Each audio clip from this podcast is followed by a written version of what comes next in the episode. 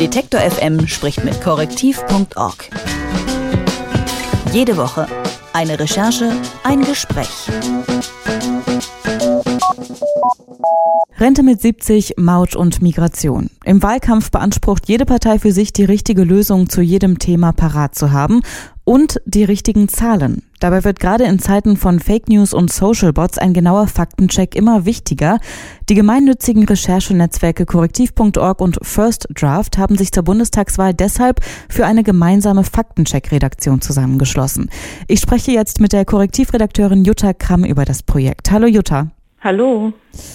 Faktencheck ist spätestens äh, seit der US-Wahl ein großes Thema, kann man sagen. Immer mehr Medien widmen sich dieser Aufgabe. Was macht denn aber eure Redaktion besonders?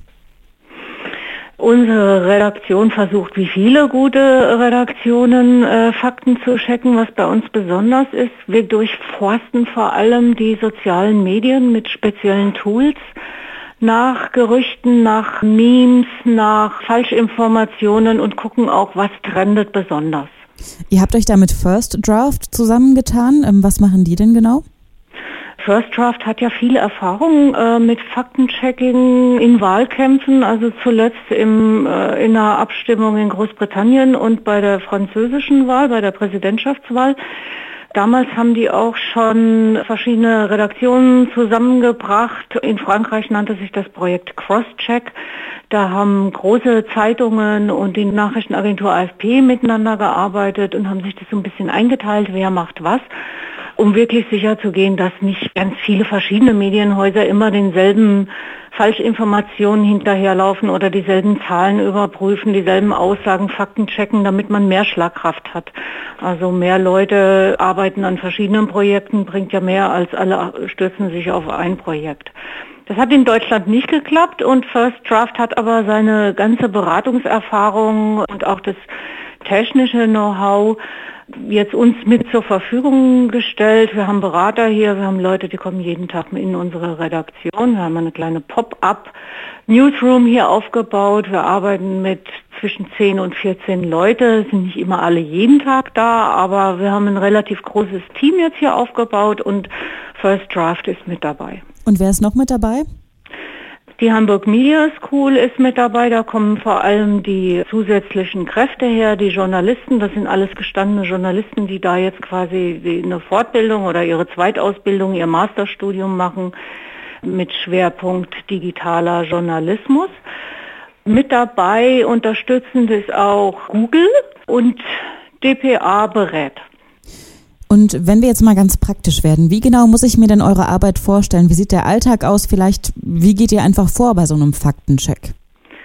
Wir benutzen technische Tools, mit denen wir quasi die sozialen Medien durchkämmern nach bestimmten Suchkriterien. Also wir haben da die Tools eben aufgebaut und rasen alles ab. Facebook-Seiten von rechten, linken, von lokalen Zeitungen, die großen Nachrichtensendungen. Wir gucken aber auch die Talkshows an, soweit das möglich ist und horchen einfach genau hin, wer sagt was und dann besprechen wir uns hier im Team, was ist uns aufgefallen, wo wäre ein Faktencheck möglich, was beschäftigt gerade viele Leute im Internet, was trendet bei Google Trends.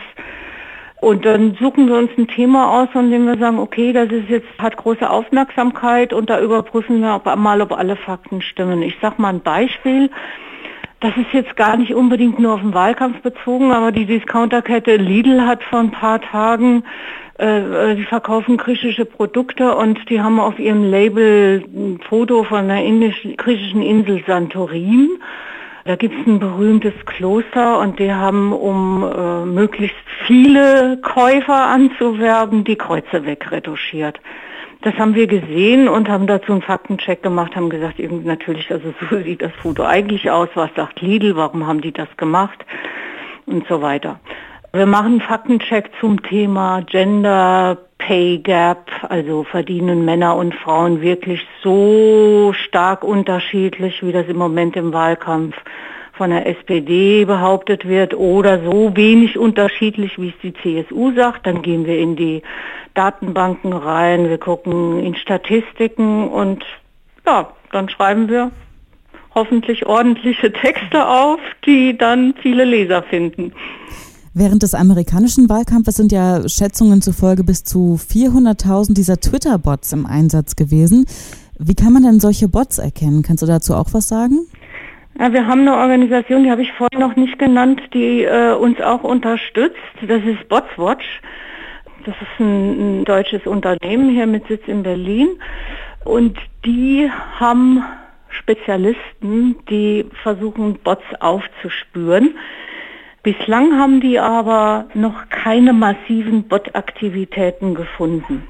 Also ich bin jetzt persönlich keine Bot-Spezialistin, aber wir haben uns dann eben die Expertise ein bisschen dazugeholt. Wir kriegen von denen dann regelmäßig Statistiken zugeliefert und auch die Kollegen von First Draft, die hier mit dabei sind, kennen sich aus mit Bots. Alle sagen, im Moment gibt es noch keine massive Bot-Aktivität im deutschen Wahlkampf. Und wie ist Könnte sonst, aber noch kommen, wissen wir nicht. Und wie ist sonst euer Eindruck? Gibt es äh, schon deut also viele Falschaussagen, die ihr identifiziert habt oder eben klare Fake News? Also es gibt auf jeden Fall nicht so massive Falschaussagen, wie sie in, in Amerika Schlagzeilen gemacht haben. Also dass der äh, Papst dazu aufruft, Angela Merkel zu wählen, sowas, das war ja in Amerika, gab es ja dieses, der Papst wirbt für Trump. Sowas haben wir hier noch nicht gesehen. Es gibt halt viele so kleine Missinformationen, Falschinformationen, die sich ganz häufig rund um das Thema Migration, Flüchtlinge, Zuwanderung beschäftigen. Und es gibt Ungenauigkeiten in Wahlaussagen.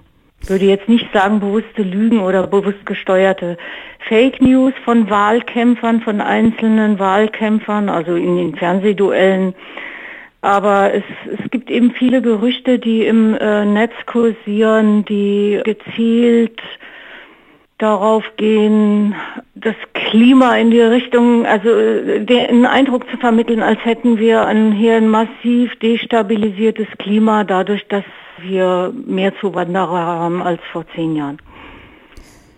Einen täglichen Newsletter zu Falschaussagen und Fake News im Wahlkampf, das macht die neu gegründete Faktencheck-Redaktion von korrektiv.org und First Draft.